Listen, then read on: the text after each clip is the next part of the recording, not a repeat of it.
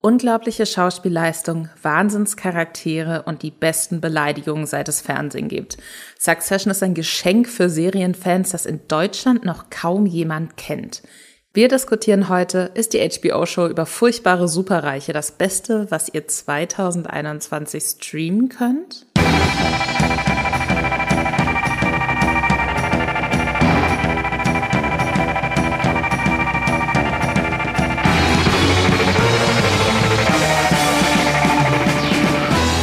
Und damit herzlich willkommen bei einer neuen Folge Streamgestöber, dem Podcast von Moviepilot, eurer, ich bin mir sicher, absoluten Lieblingsseite, was News und Infos zu Serien und Filmen angeht im Internet.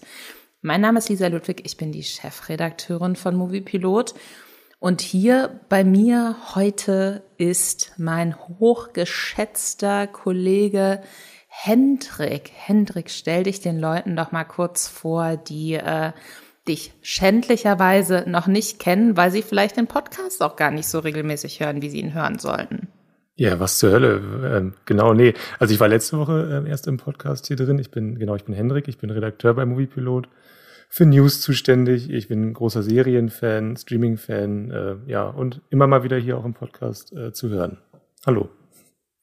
Wir sprechen heute, ähm, ihr habt es am Anfang schon gehört, über Succession. Succession ist in meinen Augen tatsächlich gerade die absolut beste Serie, die man gucken kann. Ähm, wir erklären euch heute, warum das so ist, warum ihr diese Serie auf gar keinen Fall verpassen dürft. Ähm, ich muss zum Beispiel sagen, ich bin jetzt mittlerweile an dem Punkt, weil die Serie läuft in den USA bei ähm, HBO.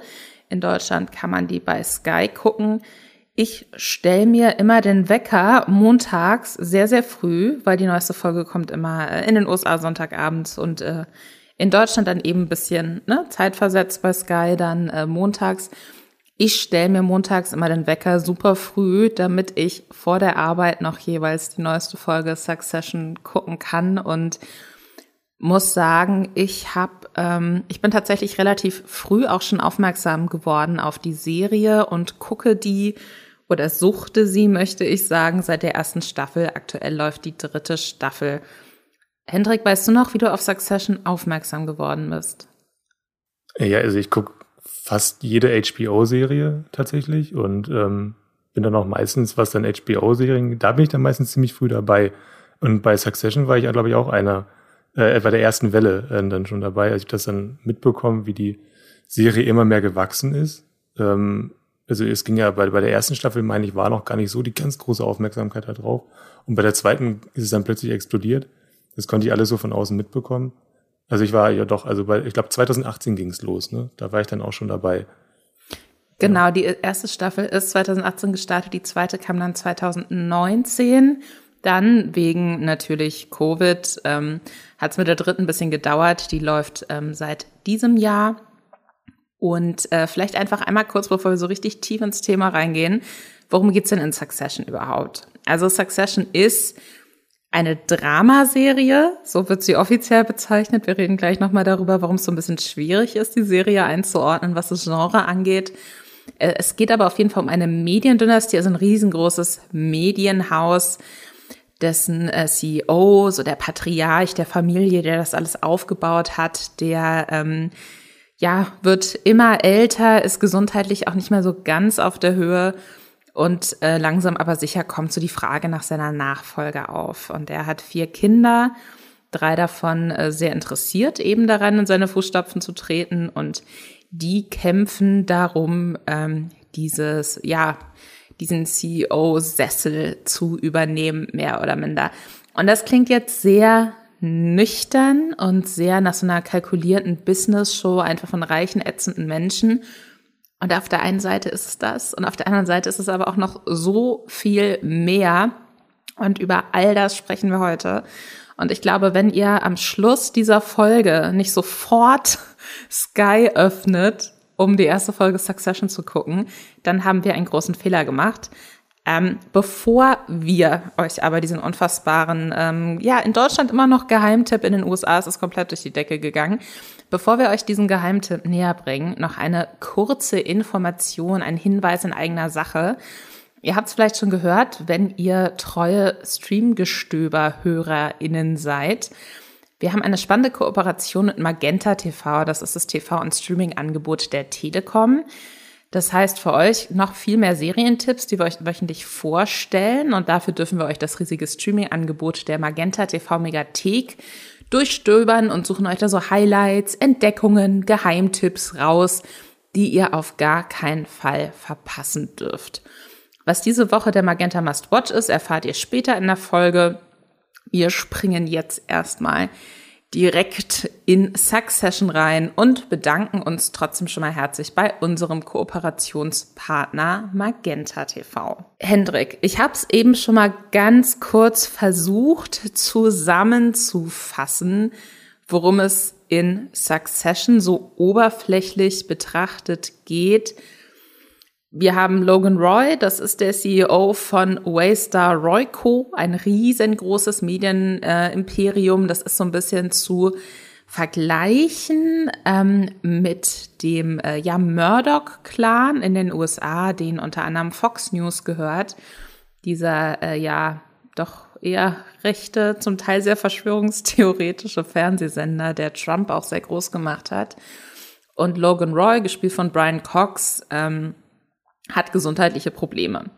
Und er hat vier Kinder. Das ist einmal Connor, das ist der älteste, gespielt von Alan Ruck, der nicht ganz so die großen Business-Ambitionen hat und da immer eher so der Comic Relief ist. Wir haben Kendall, gespielt von Jeremy Strong, Roman, gespielt von Kieran Culkin und äh, Shivan, gespielt von Sarah Snook die alle ähm, sehr unterschiedliche Charaktere sind und die aber darum konkurrieren, den Platz ihres Vaters auf kurz oder lang einzunehmen, der aber eigentlich auch noch gar nicht so richtig abtreten möchte. Das heißt, es geht um ganz viel Familienkonflikte. Es geht um, ja, auch ein bisschen so eine Satire auf Mega-Reiche. Was würdest du denn sagen, was Succession für ein Genre ist? Ja, ne, also das ist, das ist die große Frage. Also ich glaube schon, dass es ist ein Drama, äh, einfach weil weil es so die, die wichtigsten Merkmale von einem Drama dann immer noch erfüllt. Ein Drama kann eben auch witzig sein.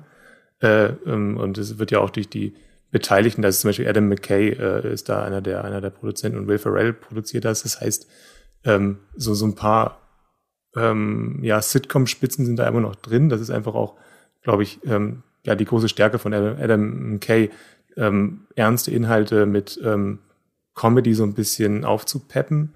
Das spürt man bei ähm, Succession auch. Trotzdem ist Succession also eine grundsätzlich sehr, sehr ernste Serie. Sie nimmt alles, was sie tut, sehr, sehr ernst. Ähm, du hast ja die ganzen Machtkämpfe schon angesprochen. Ähm, es ist, glaube ich, dann auch, es sind sehr, sehr komplizierte Machtkämpfe. Also es ist nicht nur so, dass dann ein Vakuum entsteht, sondern es, das Vakuum wird auch manchmal größer und mal kleiner. Und dadurch werden dann diese Kinder äh, mehr aufgehetzt. Ähm, es ist ja extrem komplex. Es geht um, es ist wirklich es ist eine Schauspielerserie. Ähm, aber es ist wirklich schwer, das alles auf ein Genre runterzubrechen. Ähm, da tue ich mich auch immer wieder schwer.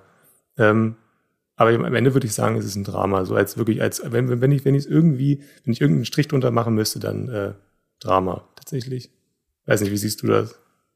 Ich, ähm, ich muss tatsächlich sagen, dass ich gar nicht finde, dass die Serie sich so ernst nimmt, immer unbedingt. Also für mich ist es tatsächlich schon fast so eine, ja, schwarzhumorige Sitcom irgendwie oder so eine Workplace Dramedy vielleicht. Ähm, ich muss dazu sagen, mein absoluter Lieblingsfilm ist Seven Psychopaths, der auch so sehr ja, ich möchte sagen, tanzt auf dieser Linie zwischen, ist es jetzt ein Drama, weil da passieren sehr düstere und ganz furchtbare Dinge, die einen auch wirklich mitnehmen. Also ich habe auch schon, ich bin bei Succession mehrfach an Punkten, wo ich mir denke, das ist so schrecklich und das ist so eine schreckliche Darstellung von Trauma, dass mich das Stunden später noch mitnimmt. Und gleichzeitig hat es aber auch so eine ganz besondere Art von Witz und fast wirklich so eine Satire auch so ein bisschen auf diese superreiche Menschen, die in ihre Position dann auch nur reinkommen, weil ihr Vater halt dieses Unternehmen aufgebaut hat und eigentlich sind sie aber komplett unfähig, aber niemand traut sich ihnen das zu sagen, weil sie halt einfach dadurch, wie sie da reingeboren wurden, Macht haben. Und ähm, ich, ich habe, äh, ich, ich glaube, der New Yorker hatte einen Artikel gemacht, so von wegen ist Succession die beste Family Soap, die man aktuell gucken kann. Anderes US-Medium hat Succession als Horror-Comedy bezeichnet. Wahrscheinlich trifft so schwarzhumorige Dramaserie mhm. ist ganz gut. Aber ich glaube, es ist ganz wichtig von Anfang an zu wissen, dass die Serie unfassbar witzig ist. Weil ähm, wenn, wenn ich jetzt einfach nur Trailer gucken würde, hätte ich im ersten Schritt so ein bisschen das Gefühl, okay, vielleicht ist das jetzt so House of Cards, nur eben nicht mit diesen, mit diesen, weiß ich nicht, mit dieser Besonderheit, dass direkt in die Kamera gesprochen wird und dass eben ähm, Kevin Spacey in dieser Rolle so richtig krass Gänsehaut verursacht hat, sondern so House of Cards, aber mit gefühlt nicht ganz so großen Stakes und ähm, in so einer Business-Umgebung die ja jetzt vielleicht auch nicht für alle so wahnsinnig spannend ist. Aber ich glaube, es ist ganz, ganz wichtig zu verstehen, dass es eben vor allem um eine Familie geht, die alle furchtbar zueinander sind und die alle furchtbare Menschen sind und die sich selbst immer wieder aufs Neue darin entlarven, wie furchtbar sie sind. Und man muss kein Interesse haben an der Medienbranche groß. Man muss kein Interesse haben an so klassischen ähm, Business-orientierten Serien und man muss auch kein, ähm, weiß ich nicht, Interesse haben auch an so klassischen Machtkampf innerhalb einer Familie. Wer arbeitet sich jetzt hoch? Es funktioniert auch komplett auf diesem, weiß ich nicht, dysfunktionale Familie und alle sind furchtbar Ding. Und ähm, das, das würde für mich schon für eine gute Serie reichen, muss ich sagen. Das würde mich schon komplett abholen. Und ich finde, was Succession aber auch noch macht, ist da ganz viel andere Dinge noch mit reinzupacken, die der Serie so sehr viele Dimensionen gibt. Also ähm, wir hatten schon die Machtkämpfe angesprochen, ne? wo dann natürlich auch immer so klassische Intrigen dann auch stattfinden. Leute spielen sich gegenseitig aus. Wir haben äh, natürlich reiche Menschen, die dann auf absurd krassen Partys sind oder auf irgendwelchen Yachten oder in unfassbar dramatischen Penthäusern so und einmal über New York gucken können. Und wir haben aber auch so einen Realismus, der für mich sehr spannend ist. Also ich meine, wir arbeiten ja beide in der Medienbranche und das jetzt natürlich nicht auf einer Ebene, wo es jetzt vergleichbar ist wie mit dem, was in Succession passiert. Aber ich finde auch so dieses, ich habe das Gefühl, dass die Leute, die diese Serie schreiben und die an dieser Serie arbeiten, zu jedem Zeitpunkt ganz genau wissen, worüber sie da gerade sprechen. Und das finde ich mhm. unfassbar gut. Ja, äh, also ich, ich glaube, es ist immer so immer so, so, so ein Kontrast zwischen, also wir, wir wollen auf der einen Seite irgendwie erforschen, oder die Serie will auf der einen Seite erforschen, ähm, wie äh, so, so, so ein mächtiges Unternehmen, so ein mächtiges Medienunternehmen gerade äh, in, in dieser Welt existieren kann. Und gleichzeitig geht es eben auf der auf so einer Mikroebene um die äh, um die Charakter Charaktere an sich, also die Mitglieder dieses dieses riesigen es ist ja wirklich ein Imperium. Ne? Also das ist ja vielleicht auch nochmal wichtig zu sagen, dass es wirklich eins der größten Medienimperien der Welt ist. Ich glaube, irgendwie das, das fünftgrößte, glaube ich, so wird es dann da dargestellt. Also wirklich, du hast ja auch schon gesagt, ähm, so ein bisschen wie mit Fox vergleichbar. Äh, und ich glaube, da ist noch so ein bisschen Disney dann noch mit dabei. Also das ist ja wirklich ähm, ein, eine, eine riesige Machtfülle ähm, in, diesem, in diesem Unternehmen da zusammenläuft. Und da hast du zum einen dann eben diese, diese, diese große Makroebene, wie sich dieses Unternehmen in der Welt verhält und dann auf der kleineren Ebene diese, diese Charaktere. Und deswegen ist es, glaube ich, auch so schwer zusammenzufassen, was für eine Serie es ist. Ähm, weil am Ende, ähm, ich glaube, da kommen wir später noch mal drauf, geht es eben auch ganz äh, stark darum, ähm, wie diese, wie die Geschwister, ähm, ja, mit welchen, mit welchen, ja, Traumata sie sich in diese, in diesem, in diesem ganzen Machtkampf da, ähm, wie die sich dem entgegenstellen müssen.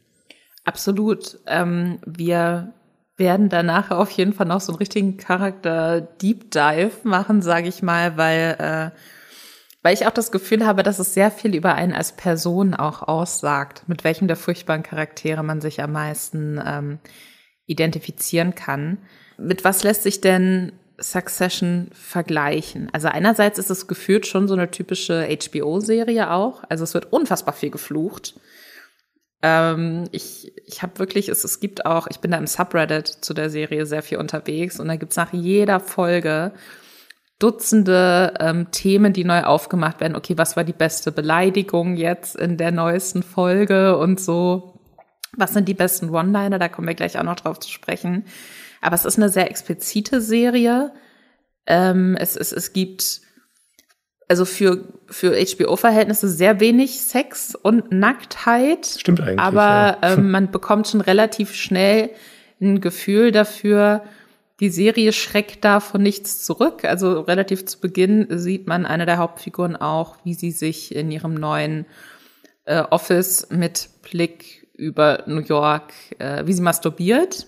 Ähm, das heißt auch schon so sehr, sehr in your face mäßig, würde ich sagen, die Serie.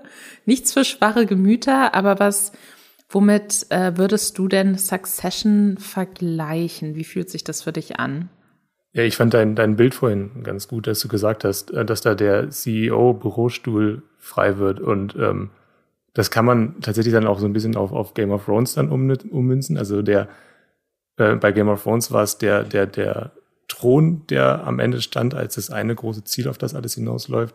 Und hier ist es dann eben wirklich der, der, also als Symbol eben der große Bürostuhl von, von Logan Roy, auf den sich da alle setzen wollen. Und hier ist es dann eben so ein bisschen wie die Reise nach Jerusalem. Man ist der äh, Stuhl frei und dann wieder nicht. Und, äh, und am Ende mal gucken, wer dann am Ende drauf sitzt. Also es ist ein Wettkampf.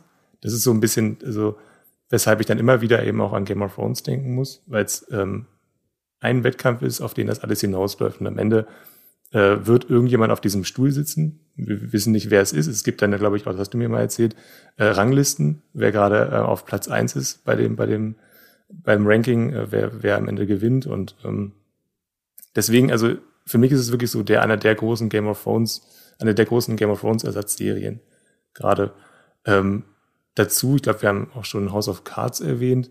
Das finde ich auch. Es sind halt wirklich diese, diese unfassbar rücksichtslosen, psychopathischen Charaktere, die nur in ihren eigenen Interesse handeln und dafür dann eben, äh, um irgendwo an ihr Ziel zu kommen, dann eben auch andere Menschen komplett äh, ja, manipulieren und auch rücksichtslos manipulieren.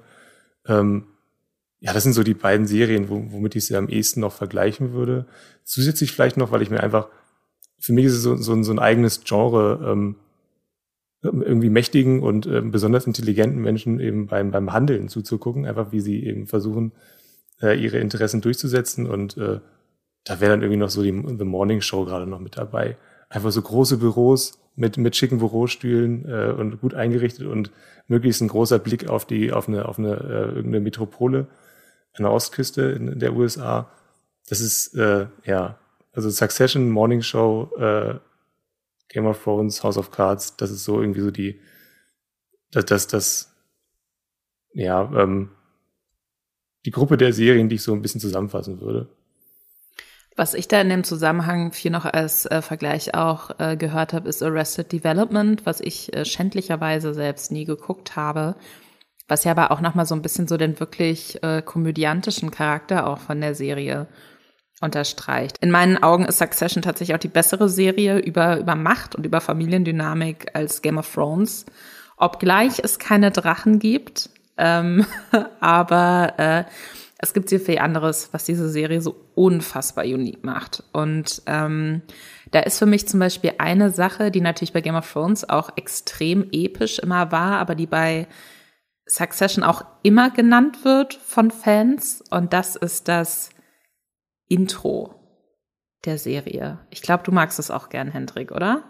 Ich, ich liebe das, ich liebe das total und vor allem, äh, da will ich jetzt nicht zu weit vorausgreifen, aber es verändert sich auch immer das Intro. Es ist auch so ein bisschen wie bei Game of Thrones, da kann man ja auch so ein bisschen irgendwie schauen, äh, wie sich die Veränderungen im Intro dann irgendwie später in der Serie widerspiegeln. Hier hast du das auch, dass es so ganz, ganz kleine Veränderungen gibt, aber ich kann ja mal kurz erklären, äh, was es für ein Intro ist.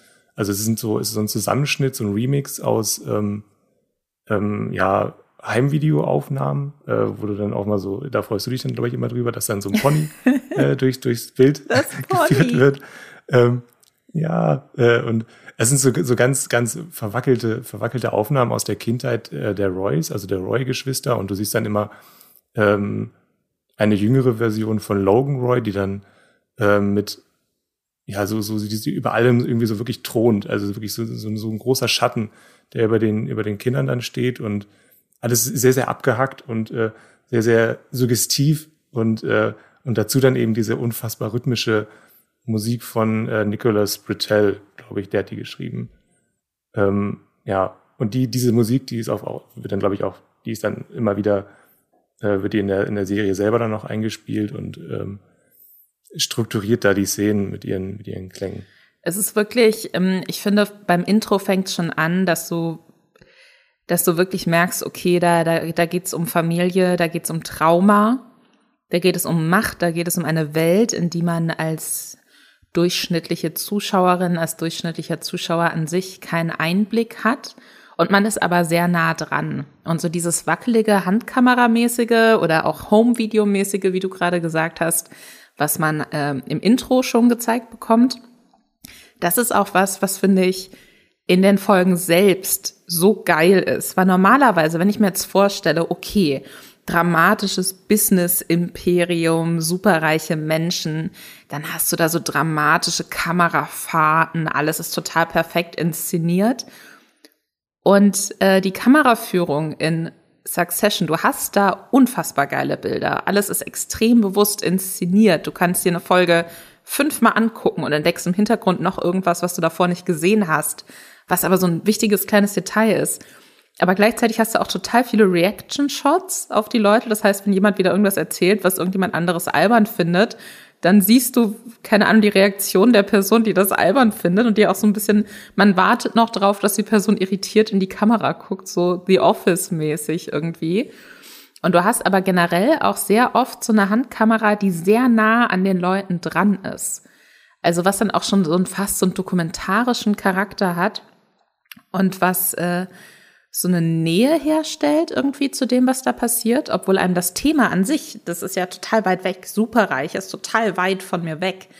Aber ich habe das Gefühl, mir wird hier wirklich so ein Blick, ein ungeschönter Blick auch hinter die Kulissen vermittelt, allein schon damit, wie die Kamera geführt wird.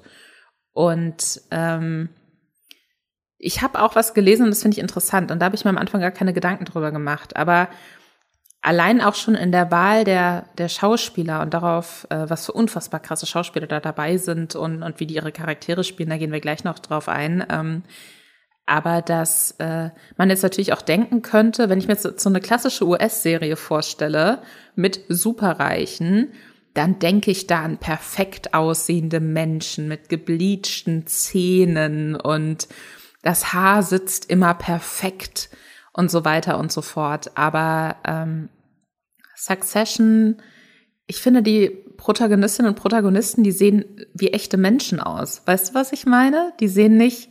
Ja, du hast, also, also vielleicht auch nochmal, um auf The Morning Show zurückzukommen. Also du hast halt bei The Morning Show hast du dann Billy Crudup, der aussieht wie ein Gott.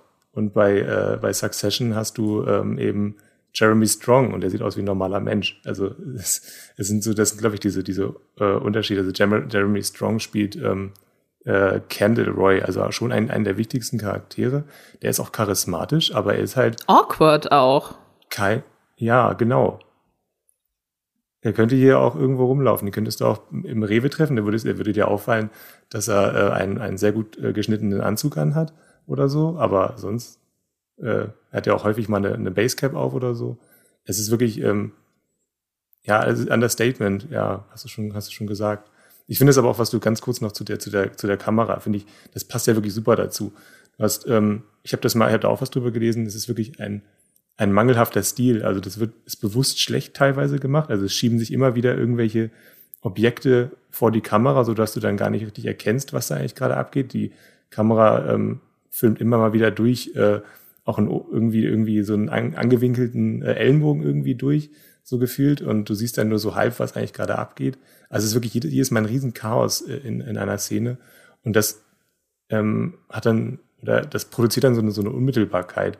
Ich glaube, das ist es irgendwie, was, was für mich dann diese, diese Szenen auch so, so, so, so, so soghaft dann macht. Voll. Ich finde, man hat auch total oft, gerade wenn sich alles so richtig hochschaukelt, man hat total oft das Gefühl, dass man wie so ein körperloser Mensch ist, der da gerade mit im Raum steht und komplett überfordert ist mit dem, was da gerade passiert.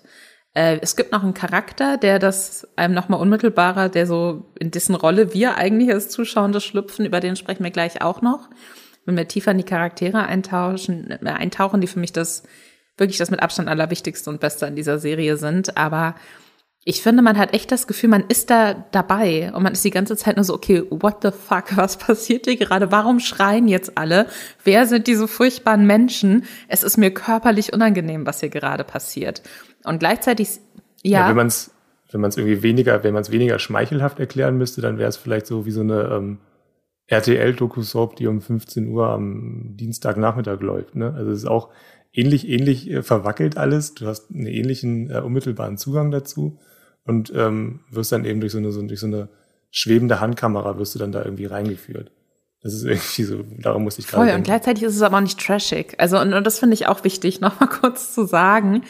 Also es gibt auch unfassbare Einstellungen. Man hat eben, man ist ganz viel in so großen Büroräumen, wo alles verglast ist und wo du dann in einer Einstellung keine Ahnung, eine Person an der Glasfront vorbeilaufen hast, komplett isoliert von allem, hat gerade sehr viel verloren. Und gleichzeitig siehst du in der Glasfront aber abwechselnd gespiegelt die Stadt außen, über die die Roys herrschen wollen unter anderem. Und dann aber vielleicht auch so den Patriarchen, das Familienoberhaupt, der äh, gerade wieder einen Sieg eingefahren hat gegen seine eigenen Kinder.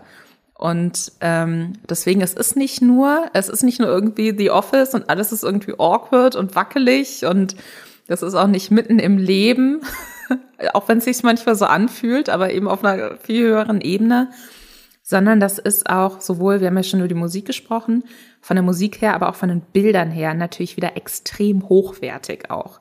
Und da sieht man einfach, dass HBO da auch ordentlich Kohle reingebuttert hat. Und und, und darauf freue ich mich schon die ganze Zeit. Weil, also ich bin, ich muss sagen, ich gucke es auf Englisch. Ich kann mir das nicht vorstellen, das auf Deutsch zu gucken. Ich weiß, dass äh, Sky für die dritte Staffel Untertitel jetzt auch hat. Ähm, ich glaube für die erste und zweite Staffel nicht, zumindest nicht auf der App bei meinem Fernseher. Aber wenn ihr in der Lage seid, ähm, gut Englisch zu verstehen oder Sachen oder da offen seid, in, in welcher Sprache ihr das gucken könnt, ich würde es auf Englisch empfehlen, weil ähm, was eben auch alles so dramatisch macht und auch oft absurd überzeichnet macht, ist die Sprache, in der da miteinander gesprochen wird, die Art und Weise, wo da miteinander gesprochen wird und wie unfassbar gut aber diese Dialoge auch geschrieben sind. Also wenn wir das jetzt zum Beispiel, wenn wir da nochmal so eine Parallele zu Game of Thrones zum Beispiel ziehen wollen, dann hat man ja in Game of Thrones, da geht es immer so ganz viel um Ehre auch und dann gibt's große dramatische Ansprachen oft oder auch so ein bisschen, ähm, ne, da gibt's natürlich auch diese klassischen geilen Cersei One-Liner von wegen Power is Power oder I choose Violence oder was weiß ich. Alles ist aber trotzdem so sehr erhaben und sehr gewollt. Und äh, Succession ist halt wirklich eher so, weiß ich nicht, so eine Mischung aus bewusst böswilliger Business-Sprech und die schlimmste Fortran-Kommentarspalte, die man sich vorstellen kann.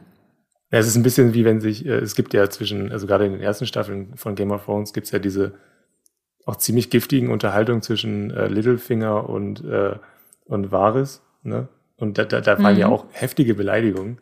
Und ich glaube, äh, also was, was ich so geil finde an, an Succession sind diese, unfassbaren Punchlines. Also, dass, dass, dass du wirklich denkst, okay, wenn mir das jetzt jemand gesagt hätte, dann würde ich mich erstmal drei Wochen ins Bett legen und weinen äh, und, und komme dann nicht mehr raus und dann möchte ich auch diesem Charakter nicht mehr begegnen, der mir das äh, so in, in, den Kopf geworfen hat. Also sind ähm, traumatisierende, äh, schockierende Beleidigungen, die einem da in den Kopf geworfen werden oder die die Geschwister sich ähm, und ja, die, die ganzen Verwandten sich da vor allem wirklich, die kennen sich ja so gut.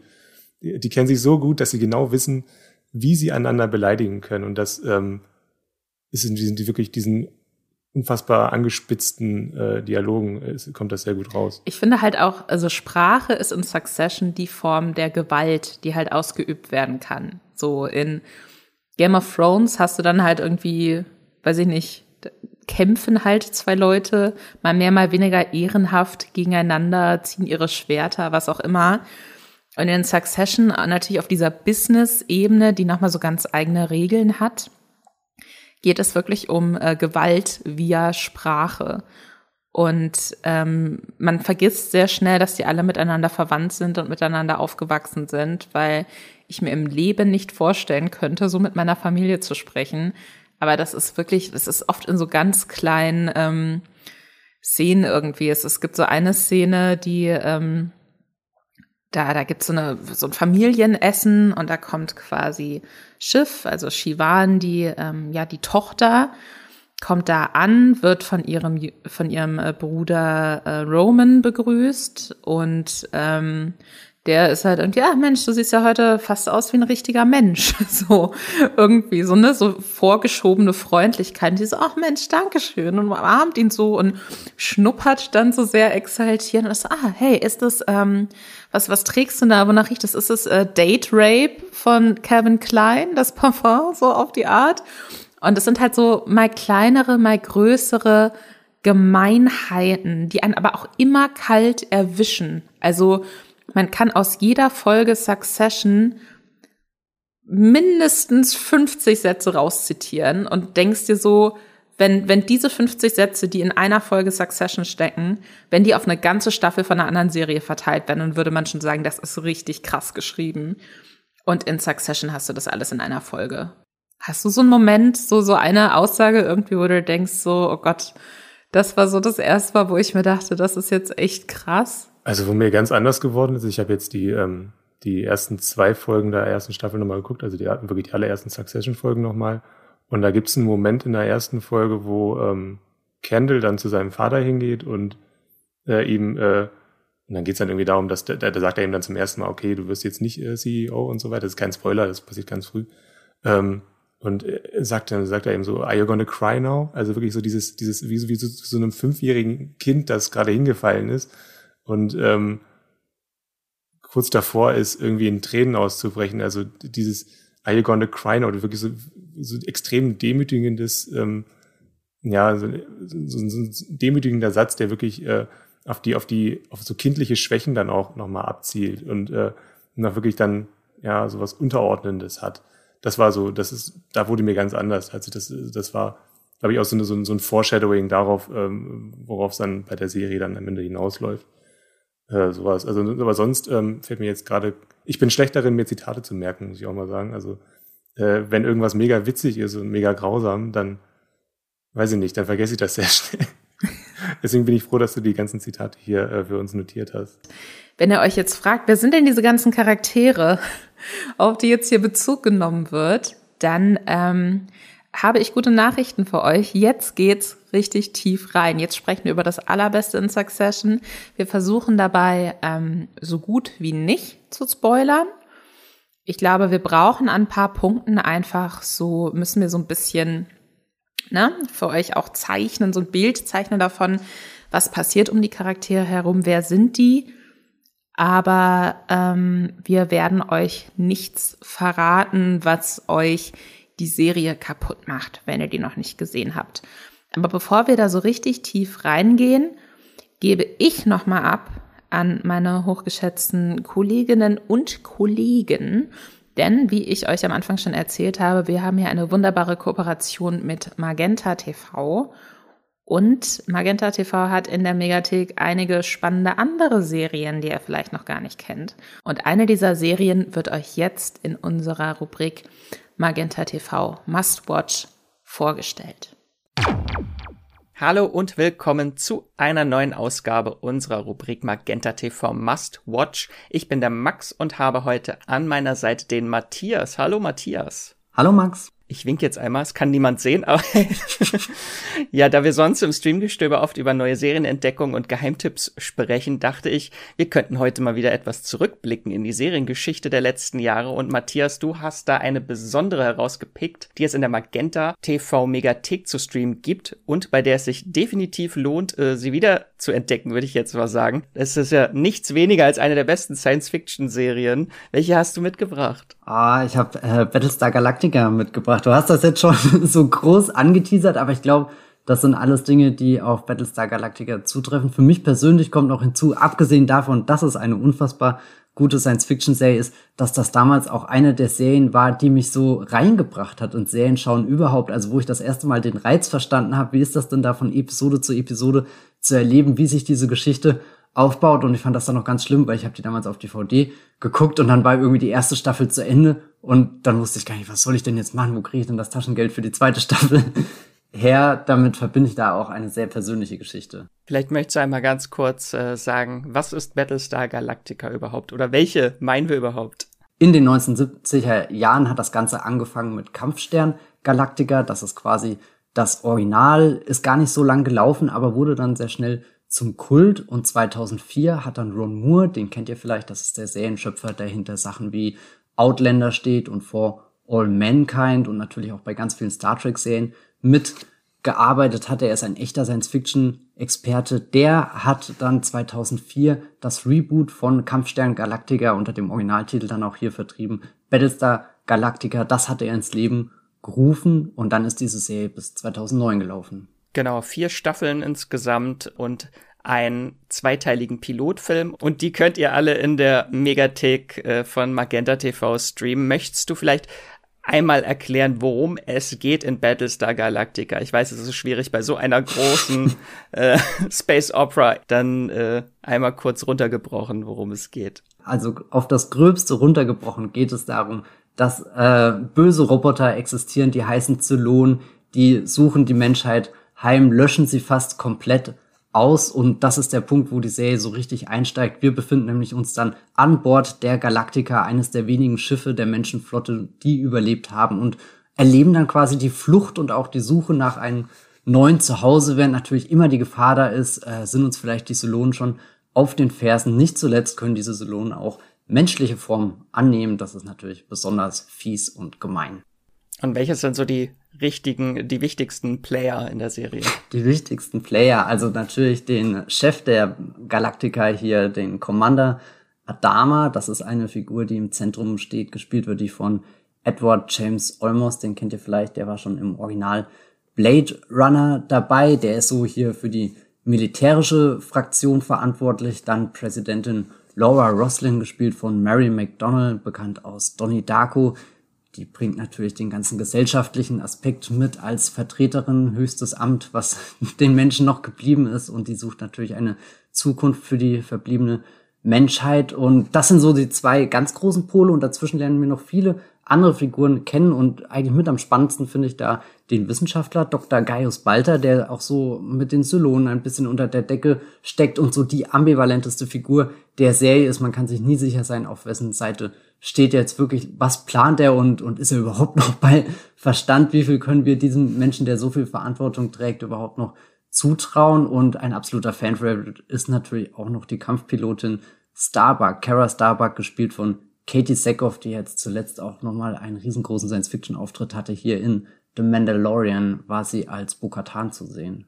Und weil wir jetzt eben schon einmal erwähnt haben, dass so eine der besten Science-Fiction-Serien ist, vielleicht magst du einmal so zusammenfassen, was die Serie so besonders macht. Warum sollte man sie nochmal neu entdecken?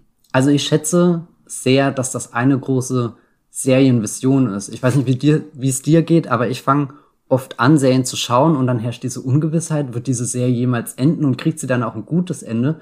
Und Battlestar Galactica geht zwar nur vier Staffeln, aber hat das so eine klare Vision von dem, was erzählt werden kann und, und was erzählt werden kann. Das sind natürlich alle Themen von, ich habe es ja gerade schon angesprochen, wir haben da verschiedene Figuren, welche kommen aus dem Militär, welche aus der Wissenschaft, welche aus der Politik. Daraus entstehen natürlich Interessenskonflikte, ganz viele moralische Fragen, die geklärt werden. Und dann ist das Ganze natürlich auch noch eine, eine, eine Soap-Opera. Irgendwo geht es dann einfach um zwischenmenschliche Gefühle, die geklärt werden müssen. Also das macht das Ganze sehr abwechslungsreich und auch unterhaltsam. Also man kann sich hineindenken in die Intrigen, die an Bord der Galaktiker geführt werden. Jemand versucht da jemand anderem im Rang abzulaufen, jemanden zu hintergehen und dann gleichzeitig hast du im Hintergrund diese riesengroßen Fragen, die einfach geklärt werden müssen. Plus, du weißt, die Menschheit steht eigentlich kurz vor ihrem Ende und wenn jetzt eine Sache schief geht, dann, dann ist vielleicht sowieso Schluss.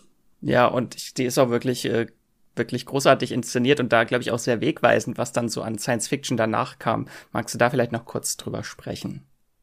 Also ich finde vor allem stark, wie der Weltraum inszeniert ist. Also du kommst da rein und hast ein Gefühl für die Einsamkeit, die da herrschen muss. Die Menschheit ist auf der Flucht und weiß nicht, wohin sie kommt und überall ist eine Finsternis um dich herum und die Schiffe sind dann winzig klein, selbst wenn im Close-Up natürlich die Galaktika riesengroß wirkt, hast du eben da dieses Gefühl für Einsamkeit, für Verlorenheit, das passt dramaturgisch sehr toll dahin und da glaube ich, ist die Serie auch ganz gut gealtert. Also wir müssen uns klar sein, dass das von 2004 ist und nicht auf Game of Thrones Level umgesetzt wurde, aber also die, die Wirkung und die kreative Idee, die dahinter steckt, das ist im Jahr 2021, glaube ich, immer noch ein Genuss, gerade im Zusammenspiel mit dem Serien-Soundtrack von Bear McCreary, was meiner Meinung nach einer der besten Serien-Soundtracks der vergangenen Jahre ist. Wir haben ja auch schon hier im Podcast öfter über The Expanse gesprochen, die beste Science-Fiction-Serie der letzten zehn Jahre, die auch, äh, wo auch sehr viel von Battlestar Galactica, finde ich, drin steckt. Also von der Inszenierung, wie Weltraumszenen inszeniert werden, wenn äh, Schiffe äh, durchs All fliegen und die Kamera so hektisch rumzoomt in All und äh, nach Schiffen sucht, nach mhm. kleinen äh, Sternkämpfern. Das ist schon sehr interessant, was es wirklich für einen Einfluss hatte, die Serie. Und ich weiß nicht, was bleibt bei dir, würdest du sagen, jetzt so nach all den Jahren äh, so hängen? Was ist so die größte Erinnerung an Battlestar Galactica? Ich weiß, bei mir ist es jetzt auch schon über zehn Jahre her, dass ich sie gesehen habe. Und bei mir ist es einfach so diese Mythologie, die sich so durchsponnen hat durch die vier Staffeln, die mir wirklich im Gedächtnis geblieben ist. Dieses Miträtseln über viele Staffeln und Folgen, dass es auch äh, menschliche Zylonen gibt, die sich unter Charakteren verstecken und man immer, oh, wer könnte der nächste Zylon sein, der sich offenbart und so. Ja, also da kann ich viel mit einstimmen, aber ich glaube, das, was wirklich für mich am meisten geblieben ist, ist tatsächlich die Musik. Also ich ertappe mich immer wieder, wie ich äh, schnell mal bei YouTube da so ein paar Stücke mir ergoogle und es gibt auch von Bear McCreary eine ganz tolle Version, wo er den ganzen Soundtrack oder große Teile des Soundtracks mit den wichtigsten Motiven einfach auf dem Klavier spielt, also ohne das große Orchester und trotzdem ist die Musik unglaublich fesselnd und bombastisch. Also das, das ist was ganz Besonderes, was ich da drin entdeckt habe. Also können wir zusammenfassen, eine sehr besondere Serie, egal ob die Inszenierung oder die Musik oder die Charaktere, lohnt sich auf jeden Fall genau. Dann vielen lieben Dank dir, Matthias, für den kleinen Einblick und ich hoffe, ihr seid jetzt ein wenig auf den Geschmack gekommen, beziehungsweise habt Lust bekommen, dieses Sci-Fi-Juwel nochmal neu zu entdecken. Vier Staffeln davon und den Pilotfilm könnt ihr in der Megathek bei Magenta TV streamen, dem TV- und Streaming-Angebot der Telekom. Und hier könnt ihr natürlich noch viele weitere Originals, Exclusives und wirklich tolle Serien, Filme und Dokus in der Megathek auf Abruf entdecken und die vielen Channels durchstöbern, wie zum Beispiel Sony One oder auch ARD Plus, ZDF Select und Paramount. Und neben der Megathek könnt ihr bei Magenta TV natürlich auch noch Fernsehen und habt einen praktischen Hub mit Streamingdiensten wie Netflix, Disney Plus, Amazon Prime Video, RTL Plus und alle relevanten Mediatheken, alles gebündelt auf einer Plattform. Wie ihr zur Magenta TV Megathek kommt und welche verschiedenen Angebote es gibt, das erfahrt ihr über den Link in den Show Notes dieser Folge. So, nachdem ihr jetzt eine weitere Serie auf eurer Watchlist sicherlich hinzugefügt habt, kommen wir zurück zu Succession ähm, und zu dem Wichtigsten an Succession. Und das sind die Charaktere. Connor, Kendall, Roman und Schiff. Wir haben aber da beispielsweise auch noch äh, Schiffs Mann, wir haben äh, Tom heißt der, ganz, ganz fantastischer Dude, über den Tom sprechen wir gleich auch noch. Tom Wamscans. Ist auch fast so ein Loriot-Nachname, finde ich. Hm. Oder? Es ist doch so doch, ein bisschen. Auf jeden Fall. Äh, ja, ich will, wo du sagst, auf jeden Fall. äh, Tom, gespielt von Matthew McFadden, der hoffentlich dieses Jahr endlich ein Emmy für seine Darstellung bekommt, weil Tom ist für mich einer der tragischsten und zu gleichen Teilen witzigsten Charaktere in der Serie. Wir haben Cousin Greg, also der Cousin, der so ein bisschen von außerhalb kommt, der, ähm, der sehr, sehr unbedarft ist. Und wir haben natürlich auch noch andere Leute aus dieser Waystar Royco Medienimperiums Situation. Ähm, da gibt es verschiedene Leute, die über Jahre hinweg eben für Logan auch schon gearbeitet haben, die äh, versuchen, mit seinen Kindern auch irgendwie zurechtzukommen und umzugehen. Ähm, für mich ist da vor allem äh, Gary eine der wichtigsten Figuren auch in Staffel 3. Aber ich würde sagen, wir konzentrieren uns jetzt hier irgendwie so ein bisschen auf ähm, die engere Familie, auf Logan, auf ähm, die vier Kinder und auf Tom und Greg, die auch so Fanfavoriten sind. Vielleicht ähm, generell erstmal, wie würdest du diese verschiedenen Charaktere beschreiben? Wir haben ja schon etabliert, dass alle ziemlich furchtbar sind. Niemand in Succession ist ein guter Mensch, auch wenn manche sich als gute Menschen sehen. Wo siehst du so die größten Unterschiede? Jetzt vielleicht auch gerade erstmal zwischen den Kindern. Ja, ich glaube, die größten Unterschiede sind immer, ähm, wie sie sich zu ihrem Vater verhalten. Also wir haben ähm, zwei, die relativ ähm, treu ergeben sind, würde ich sagen. Also zum einen das Schiff, die ganz am Anfang, also Schiff ist eigentlich eine unabhängige Person. Also sie hat äh, eine Karriere außerhalb des Unternehmens irgendwie eingeschlagen und ähm, wollte eigentlich in die Politik ähm, und ähm, wurde dann von ihrem Vater mehr oder weniger verführt, ähm, äh, dann auch doch Teil des Unternehmens zu werden. Mhm. Und ist aber dann doch schon sehr interessiert daran, auch eine große Rolle einzunehmen. Aber trotzdem habe ich bei ihr so das Gefühl, sie ähm, ist relativ unabhängig im Vergleich zu den anderen. Dann hast du eben das, das komplette Gegenteil, würde ich sagen, ist dann eben äh, Candle, der ähm, eigentlich von Kindesbeinen an irgendwie äh, erzogen wurde oder darauf hin, also wirklich gezüchtet wurde fast schon, um, um irgendwann diese die Stelle seines Vaters irgendwie einzunehmen und dann auch ein, äh, eine entsprechende Erwartungshaltung hat, äh, da irgendwann ähm, auf dem Bürostuhl äh, zu thronen. Ähm, und dann eben noch Roman, äh, würde ich sagen, das, der, der drittwichtigste, ja, das drittwichtigste Kind, ähm, der ja so ein, so ein ziemlicher Foul Mouth ist, also der äh, mit, mit Beleidigungen und äh, obszönen Äußerungen nur so um sich wirft und da so ein, so ein wildes Element irgendwie drin ist, der von seinem Vater aber, glaube ich, sehr geschätzt wird auf, auf eine Weise, weil, sie sich, weil sie sich sehr, sehr ähnlich sind. Ähm, und der dann aber auch eben diese, diese Ähnlichkeit, diese persönliche Beziehung zu ihm sehr, sehr stark nutzt. Ja, und eben noch den, äh, ja, den, den, den, den außenstehenden äh, Freak, äh, der von Alan Ruck gespielt wird und äh, ja, eigentlich eben mehr so sein eigenes Ding macht. Also irgendwie wirkt so wie so ein äh, President Bush, der äh, nie wirklich Präsident war und, und jetzt irgendwie da auf, seinem, auf seiner Ranch äh, sein, sein eigenes Ding macht. Ähm, ja, das sind so die drei Kinder. Ich weiß es nicht. Ähm, die vier. Äh, die vier, die vier, vier Kinder, Kinder, genau. Ich vergesse immer den, vergesse immer den, den, den, den Älteren tatsächlich. Der ja auch gar nicht, ähm, der ist, der glaube ich, eine andere Mutter als, äh, als die drei Kinder. Das habe ich vor kurzem erst erfahren.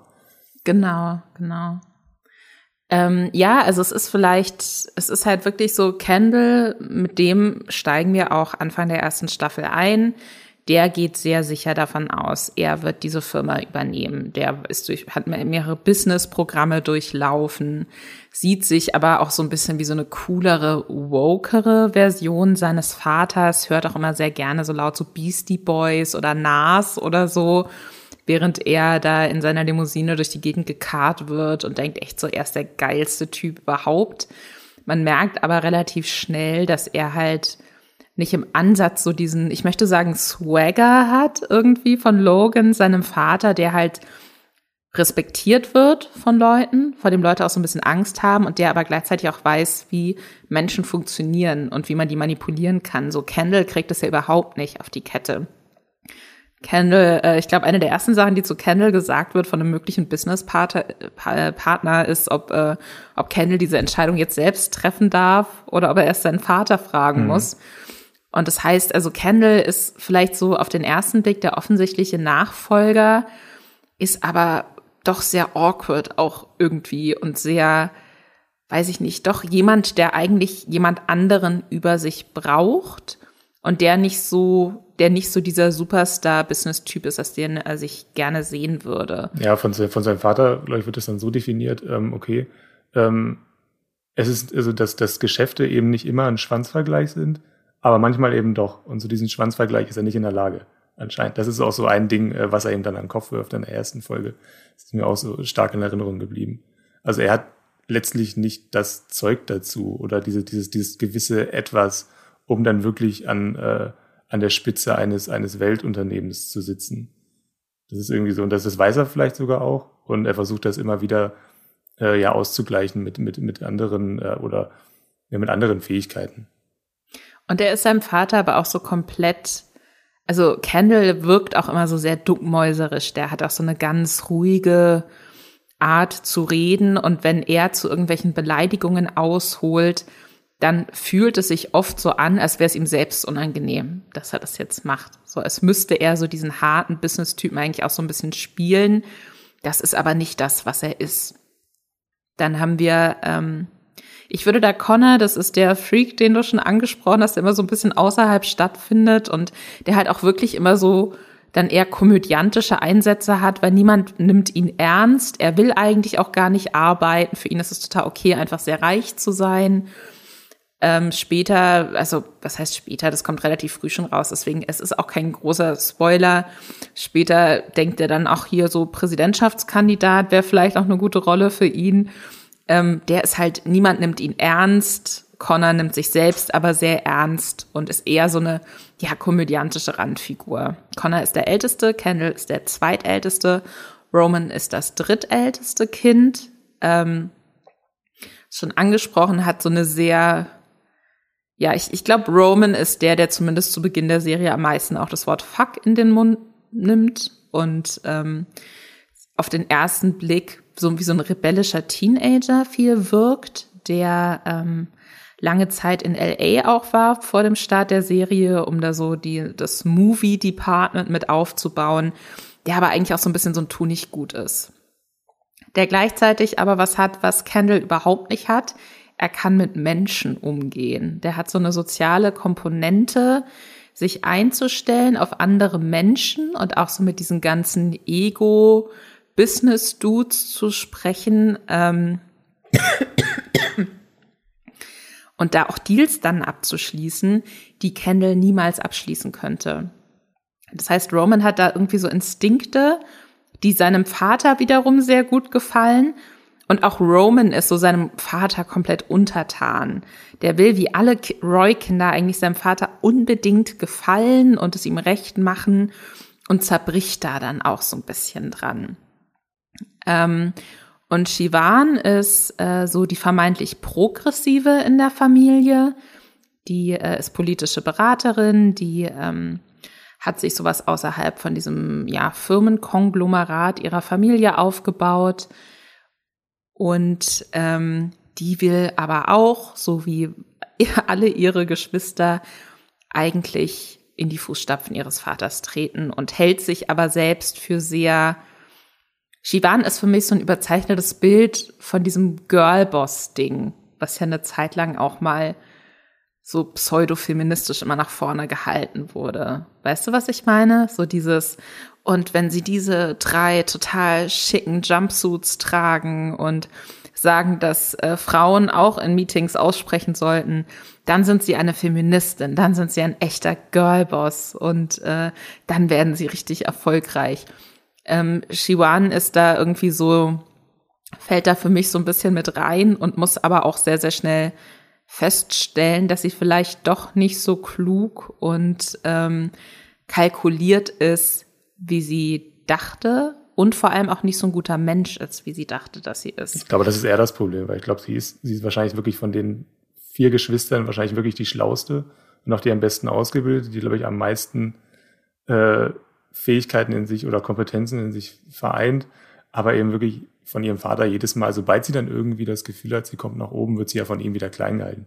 Das gilt für alle Geschwister, aber ich glaube bei ihr am meisten. ist so, so mein Eindruck. Es ist spannend, dass du das sagst, weil das finde ich überhaupt nicht.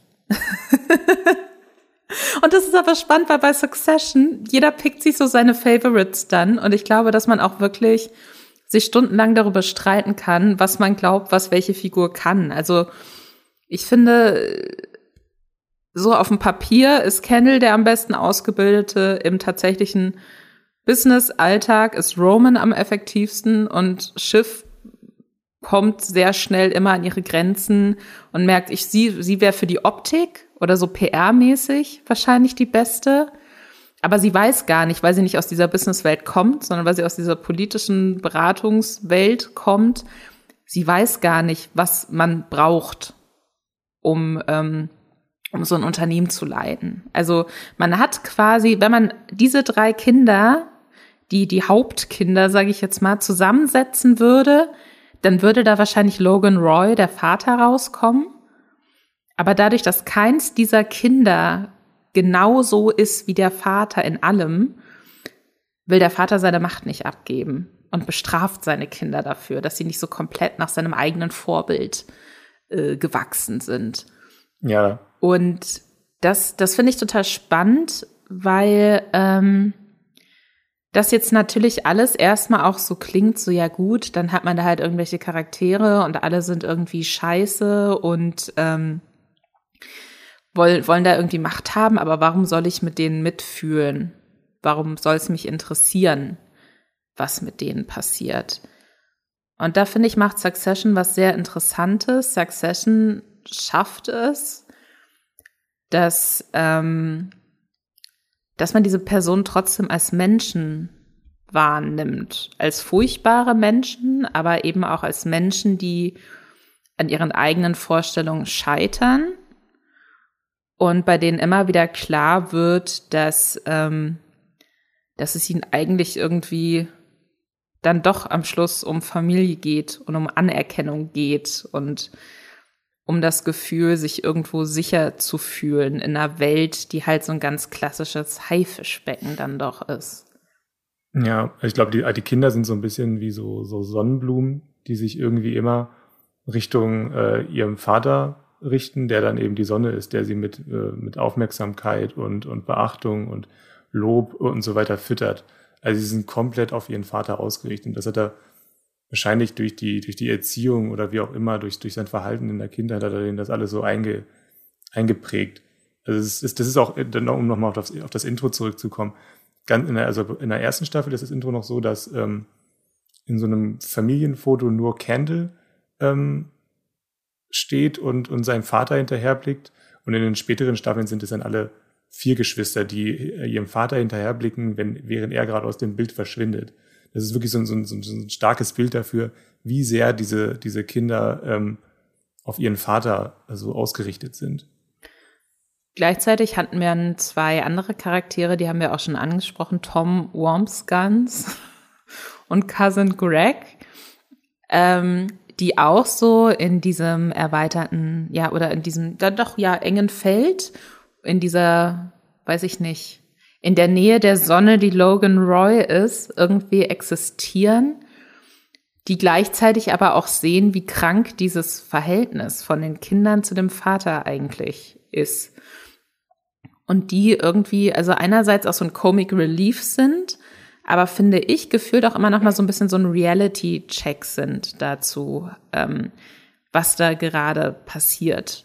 Und ähm, Vielleicht fangen wir damit äh, Tom einmal kurz an. Tom ist der Mann von Shivan, der auch aus einer reichen Familie kommt, aber so aus dem mittleren Westen, also nicht so ganz dieses äh, Ostküsten-Eliten-Milliardärs-Ding, sondern halt, ähm, das wird auch immer wieder deutlich gemacht, zwar auch eine Familie, die Millionen hat, aber halt so zu den armen Millionären in Anführungszeichen gehört und der da äh, auch bei Waystar Royco arbeitet, ähm, aber immer so ein bisschen im Schatten seiner Frau steht und eigentlich auch so ein immer einfach er wäre gerne eins der Roy-Kinder, hat man das Gefühl. Er hätte gerne auch so ein bisschen so dieses selbstbewusste nach außen treten und immer im Zentrum der Aufmerksamkeit stehen und die Chance auf wirkliche Macht haben. Das hätte er alles gerne. Aber stattdessen ist er halt irgendwie so wie das Kind auf dem Pausenhof, was dann auch mal an der Zigarette zieht, weil es cool sein möchte, aber sofort anfängt zu husten und alle verkneifen sich dann irgendwie so ein Grinsen. Es ist so, eine klare Hierarchie, ne? Also du hast äh, auf der einen Seite eben wirklich die Kinder ähm, eines eines Multimilliarden äh, eines eines Multimilliardärs, äh, der ähm, Beziehungen auf der ganzen Welt hat. Dann hast du eben den den nicht ganz so reichen Millionär, Sohn, der irgendwie schon so, so ein Selbstverständnis hat, sich in der Welt zu bewegen. Und dann sind wir ja auch schon bei Cousin Greg, der irgendwie ähm, aus, aus einem ganz anderen Milieu dann irgendwie kommt und dann da so, so in, in, in, diese, in diese Blase dann da irgendwie so rein, wirklich reinstolpert. Also und auch gar nicht weiß, wie er eigentlich hingekommen ist und dann plötzlich eben diese, diese furchtbaren Verhaltensweisen von außen mit ansieht und da auch dann so nach und nach von infiziert wird und plötzlich auch Teil ähm, ja, furchtbarer Machenschaften ist das ist dann so spannend. Also er ist dann erst, also Cousin Greg ist dann wirklich dieses, also wenn, wenn Tom Wormscans ist, ist auch schon so ein Realitätscheck, aber er eben noch viel mehr, weil er eben der, der extreme Kontrast ist zwischen den, ähm, den superreichen und extrem einflussreichen ähm, Menschen Also den, den Roy-Kindern und dann eben der normalen Welt.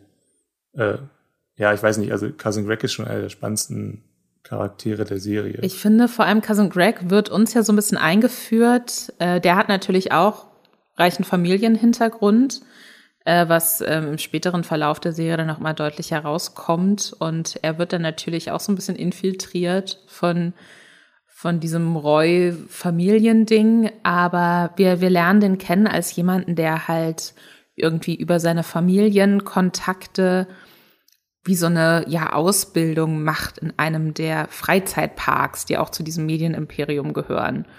Und äh, wir sehen ihn am Anfang, wie er halt so ein albernes Maskottchenkostüm trägt und, und da so Bilder kotzt.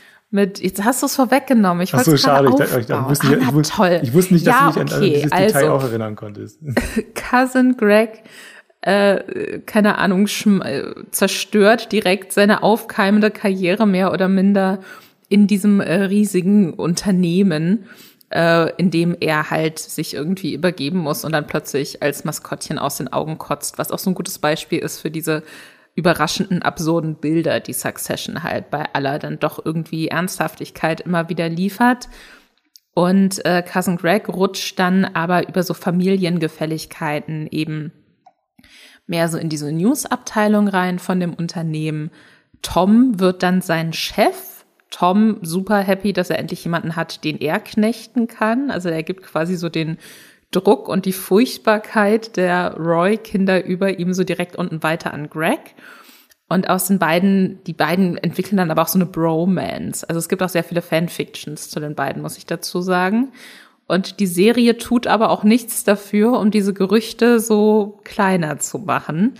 Aber da wollen wir jetzt nicht so viel verraten. In jedem Fall, ähm, Cousin Greg ist halt wirklich immer so, wie du schon sagst, der stolpert in jede Situation so rein, der stellt immer so dumme Fragen, dem ist immer alles ganz unangenehm, der weiß nicht, was er anziehen soll, der weiß nicht, wie er sich verhalten soll. Der ist äh, gefühlt auch immer der Einzige bei irgendwelchen Empfängen oder so, der tatsächlich auch Essen isst.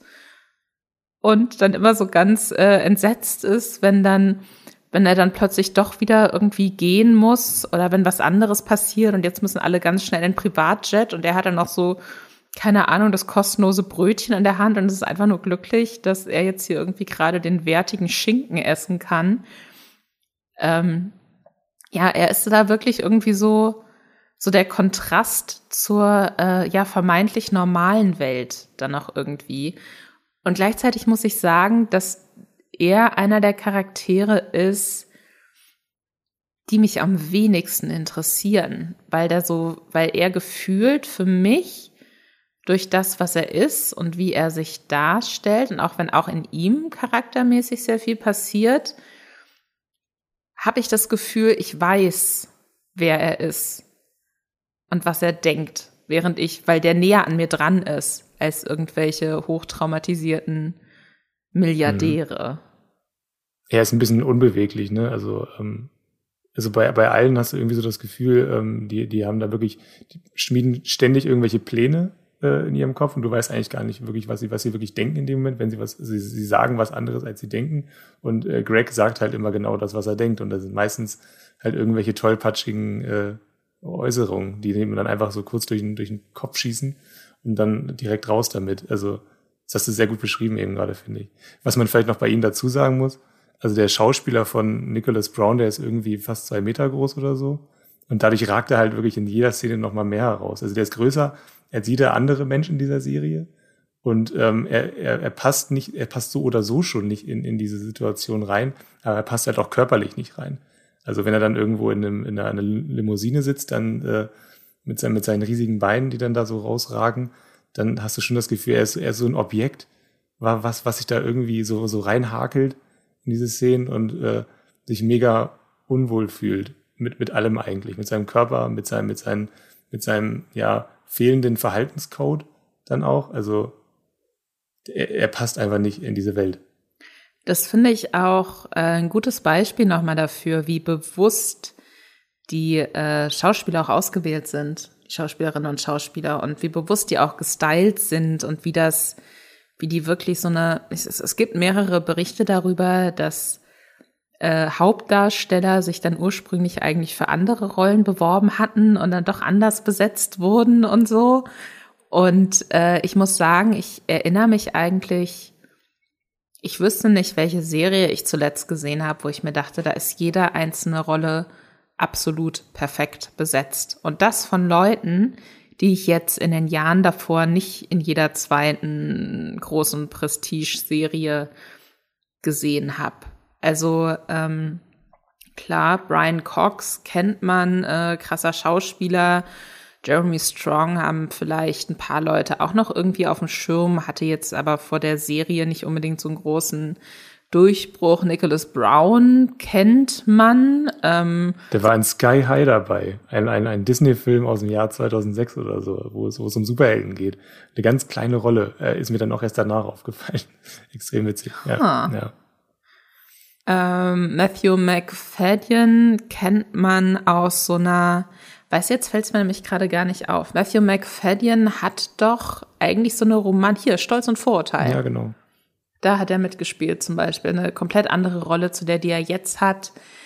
Ähm, Sarah Snook ist eine ähm, neuseeländische oder australische Schauspielerin eigentlich, die äh, eine australische Schauspielerin, die sich für die Rolle halt extra so einen US-Akzent irgendwie zulegen musste, die man jetzt aber auch nicht unbedingt davor so auf dem Schirm hatte.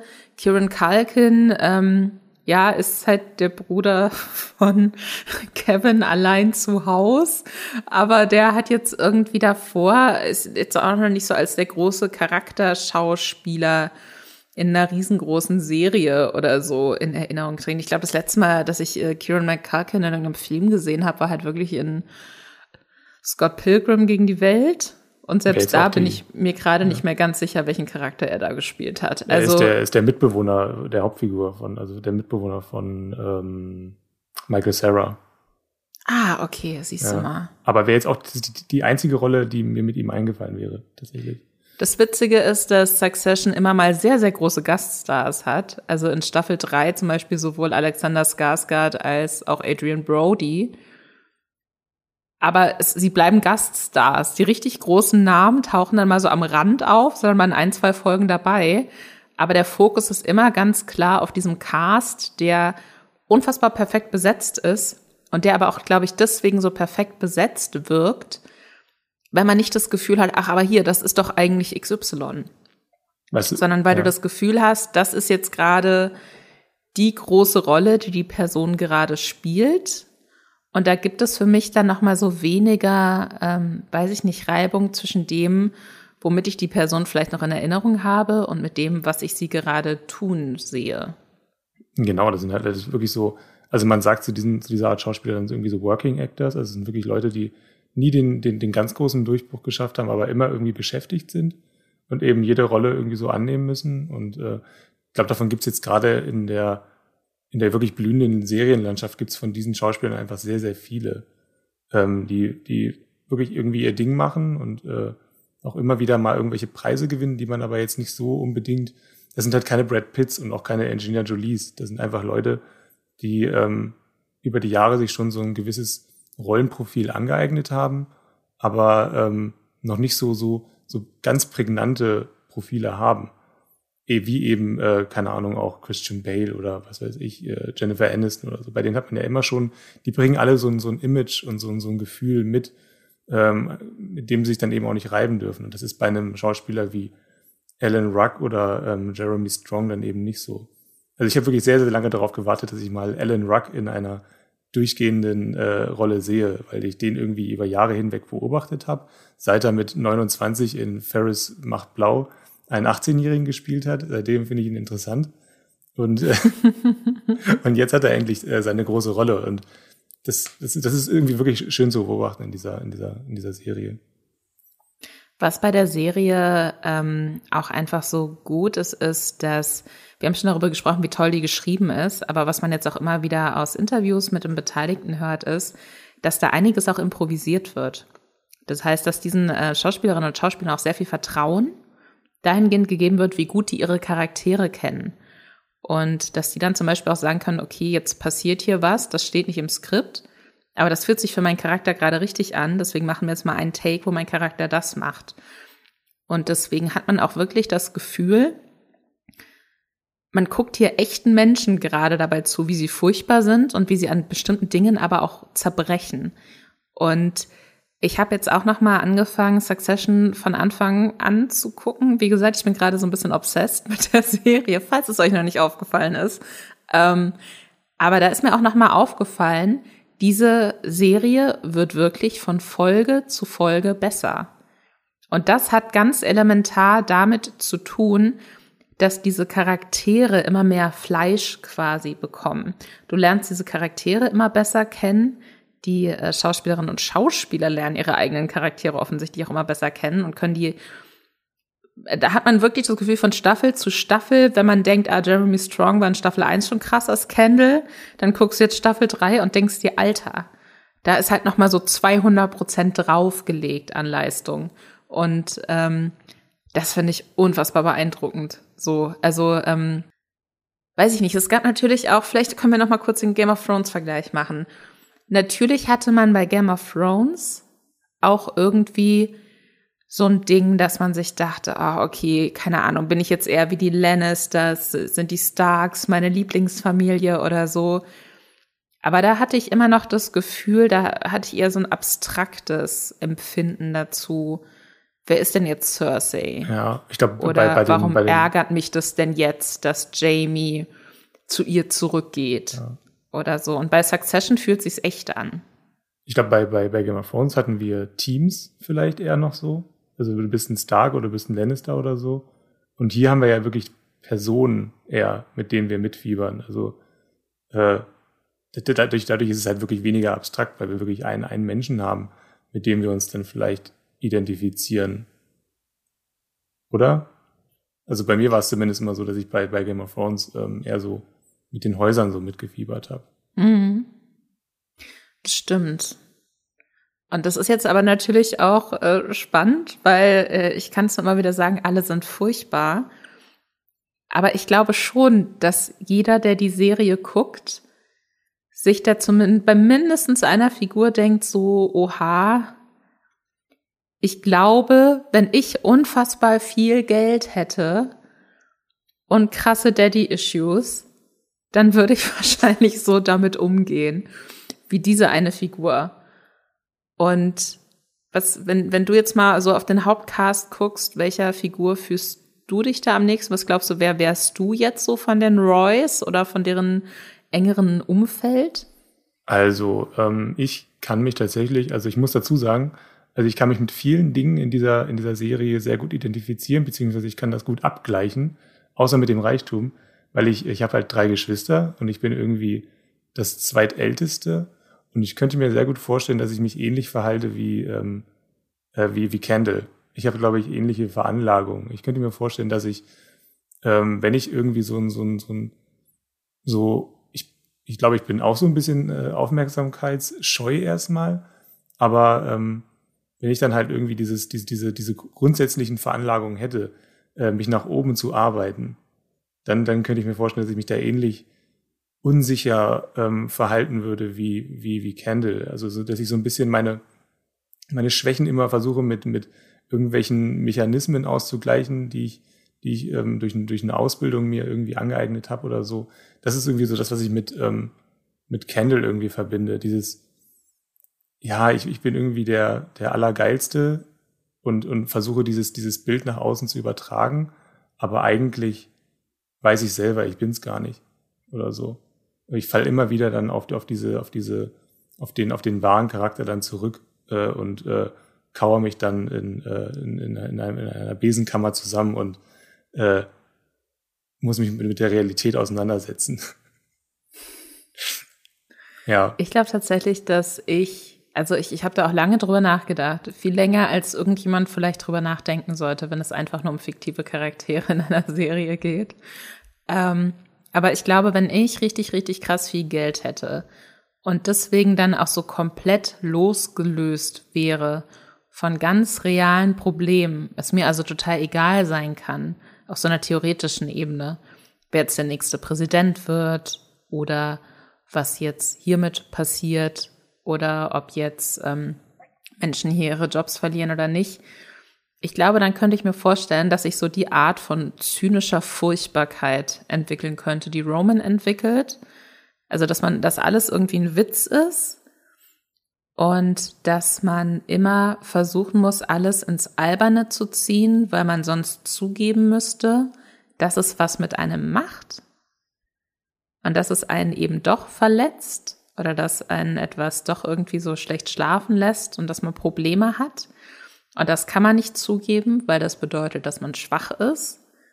Und Schwäche ist das Allerschlimmste in der Roy-Familie. Das kann sich niemand leisten. Weil wenn da irgendjemand Blut riecht, so, dann, dann sind die Haie losgelassen. Also, das ist tatsächlich, glaube ich, was, was, ähm, was ich an Roman sehr nahbar finde und was mir dann auch so sehr nahe geht irgendwie und wo ich auch einfach die Performance von Kieran Culkin unfassbar finde. Der hat in allem, was er tut, diese Art von Charakter auch allein im körperlichen, dass der immer auch anders sitzt als alle anderen oder dass der immer irgendwie nicht so richtig weiß, was er mit seinen Händen machen soll und gleichzeitig aber auch Menschen total gut checkt und vielleicht einerseits seine Unsicherheit hat, aber gleichzeitig auch ganz genau weiß, was jetzt eine andere Person von ihm hören möchte. Ähm, das äh, das finde ich persönlich unfassbar spannend. Und äh, ja, so dieses zynische, dieses alles muss ein Witz sein, weil sonst muss ich zugeben, dass mir etwas weh tut. Das, äh, das holt mich sehr ab. Ich glaube, das finde ich sehr krass. Ja, also ich könnte es, glaube ich, nicht so reflektieren wie, wie Roman. Ich glaube, ich wäre einer, der wäre voll in diesem Game gefangen und würde mich dann auch den Regeln irgendwie so hingeben. Ich glaube, ich bin, ich glaube, ich bin nicht so, nicht so, ähm, nicht so gefestigt, äh, dass ich, dass ich sage, ich bin jetzt, ich, ich, ähm, ich schließe mich von diesem Spiel irgendwie aus. Das ist wirklich, das ist an, an Roman wirklich so ein bisschen beeindruckend. Tatsächlich. Ähm, aber ich traue mir das nicht zu. Wobei er sich ja gar nicht ausschließt. Ja. Er tut nur so, als wäre es ihm egal, aber eigentlich ist es ihm ja überhaupt nicht egal. Mhm. Das ist also ein bisschen so wie, wie Schiff dann auch, ne? Die, die versucht ja. ja. auch immer, sich so ein bisschen dann abzuschotten davon. Ja. Ich habe ich hab auch ein bisschen geschwankt äh, zwischen, zwischen Schiff und, und, und Candle. Aber ich war dann ehrlich zu mir, habe gesagt, nee, nee, du willst dann doch eher Candle. Da ja alle sowieso furchtbar sind. Genau. Gibt, man kann gar nicht gewinnen, eigentlich.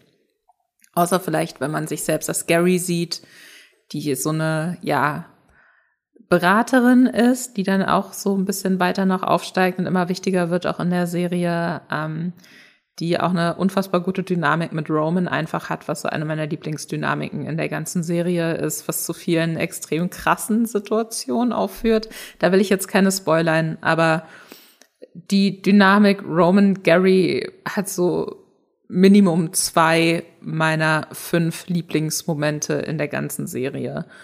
Und ähm, das ist wirklich, ich, ich, ich kann es immer wieder sagen, so klar, man kommt irgendwie für die, äh, für diesen Machtkampf, den man sich dann vielleicht so ein bisschen vorstellt, wie bei Game of Thrones und oh Gott, wer gewinnt am Schluss? Das ist ja so ein bisschen das Versprechen, was die Serie macht, was sie aber, wie gesagt, stand Staffel 3 auch nach wie vor nicht richtig eingelöst hat, weil darum, man merkt sehr schnell, darum geht's eigentlich gar nicht. Sondern man bleibt dann für die Menschen und für deren Abgefucktheit und für deren Schmerz. Und ähm, das finde ich wahnsinnig spannend. Hast du so einen Moment, ohne zu viel zu spoilern, hm. den du unfassbar gerne magst in der Serie und der vielleicht auch noch mal so ein bisschen zeigt, was da alles möglich ist in der Erzählung? Hm, ja, muss ich tatsächlich jetzt auch lange überlegen, weil, weil ähm, genauso wie ich mir Zitate schlecht merken kann, kann ich mir auch Momente irgendwie schwer merken. Ähm, deswegen habe ich auch wieder jetzt was mitgebracht aus der ersten Folge. Es ist nicht so, dass ich jetzt irgendwie, dass es mein Lieblingsmoment ist oder so, aber er zeigt so ein bisschen dieses, dieses komplett losgelöste der, der, der Roy-Familie. Wenn sie dann, ähm, sie fliegen dann mit ihren, mit ihren Helikoptern äh, vom, vom 80. Geburtstag von, von Logan weg und auf irgendein so ähm, auf irgendeine so, so, so eine Wiese äh, ganz außerhalb von New York und dann wird da so ein Baseballspiel, wird dann da abgehalten, so ein ähnliches. Und äh, Roman beschließt dann irgendwann ein ähm, ein Jungen ähm, von, von ich glaube, von Landschaftsgärtner, von, Land, von, von also die, der sind den Sohn von, von einem Landschaftsgärtner, glaube ich, der ist es, der steht dann da so nebenbei und den, ähm, dem sagt er dann eben, okay, äh, wenn du einen Home Run schaffst bei diesem Baseballspiel oder dem Softballspiel, was wir hier haben, dann kriegst du eine Million Dollar. Und ähm, das ist so, das ist so ein Moment, wo, wo, wo die Serie so ein bisschen kippt, wo man das Gefühl hat, okay, ähm, was sind das eigentlich für Menschen da gerade? Ähm, äh, man hat irgendwie noch, man war noch irgendwie noch so, so dabei, ähm, mit denen zu sympathisieren und zu versuchen, die zu verstehen. Und in dem Moment merkst du einfach, was das für eine pervertierte Familie dann auch ist. Wie die in ihren Werten und ihrem Blick auf den Rest der Welt so komplett abgehoben sind. Äh, also der, der, ich will jetzt gar nicht unbedingt äh, verraten, wie, der, wie diese Szene ausgeht. Das ähm, passiert relativ früh in der Serie, aber es ist schon so, so, eine, so, so auch wieder so ein Foreshadowing auf das, ähm, was, was man von dieser Familie erwarten kann am Ende. Es ist auch, finde ich, das kann man sehr gut äh, kontrastieren mit einer anderen Situation. Ich glaube, die passiert auch noch in der ersten Staffel, wo ähm, die komplette Familie in die Wüste fährt, in das Haus von Connor, dem so ein bisschen aussätzigen Sohn, und da so eine Familientherapie machen soll, um so ihre Probleme zu besprechen. Und ähm, das ist einfach auch, das ist eine meiner absoluten Lieblingsfolgen, wo man einfach sieht, welche Issues da eigentlich sind, wie kaputt diese Dynamiken zwischen diesen Menschen sind, aber auch dann zum Teil, was eben nicht kaputt ist, auch zwischen den Geschwistern. Und das ähm, unfassbare Folge, die dann auch gleichzeitig wieder in all dieser Furchtbarkeit diese menschliche Ebene aufmacht. Ähm, ich finde aber diese Szene, die du beschrieben hast, ist auch, bringt uns ganz gut zum letzten Punkt noch, ähm, was der Serie nämlich auch im, natürlich vorgeworfen werden kann, ist, dass sie es irgendwie schafft, dass wir mit so superreichen, wirklich furchtbaren Menschen mitfühlen, die dafür sorgen, dass andere ihren Job verlieren, ähm, wo in der Firma einiges abläuft, was man auch so im Bereich MeToo ähm, auf jeden Fall verorten kann. Also wirklich Menschen, die nicht sympathisch sind, die furchtbar sind, die eigentlich alles sind, was man als vielleicht progressive Person, weltoffene Person, nicht superreiche Person mit einem Sinn für soziale Gerechtigkeit, alles, was man furchtbar finden sollte. Ähm, ein äh, amerikanischer Autor hat äh, in einer Review zu der Serie geschrieben, dass es ähm, dass es unglaublich ist, mit wem man mitführen kann oder wie einen eine Serie dazu bringen kann, mit jemandem mitzuführen, einfach indem sie zeigt, wie diese Menschen leiden. Und das stimmt einerseits natürlich. Gleichzeitig weiß ich nicht, ob ich das der Serie jetzt zum Vorwurf machen würde, dass sie ihre schrecklichen Charaktere natürlich nicht einfach nur als schrecklich zeigt, sondern dass da auch noch so ein bisschen mehr passiert hinter der Oberfläche. Ja, würde ich, würde ich auch nicht. Also äh, erstmal glaube ich, ähm, wir sind, glaube ich, nicht mehr so richtig daran gewöhnt, ähm, dass, dass, dass Serien über einen längeren Zeitraum hinweg erzählt werden. Und ich glaube, das ist einfach immer das Ergebnis davon. Das ist wirklich, ich meine, das ist ja erstmal eine große Errungenschaft von der Serie, dass sie ähm, auf furchtbare Charaktere eingeht und versucht zu verstehen, was eigentlich das Problem ist mit diesen Menschen. Also wie kommt es eigentlich, dass sie zu solchen, ähm, zu solchen Handlungen in der Lage sind, wie eben das mit dem Baseballfeld? Was, was hat die eigentlich dazu getrieben und warum, äh, warum schmeißen die sich eigentlich so ähm, kaltblütig solche, solche furchtbaren Beleidigungen an, an, an den Kopf? Was treibt die dazu? Und äh, das ist ja erstmal eine große Errungenschaft von der Serie.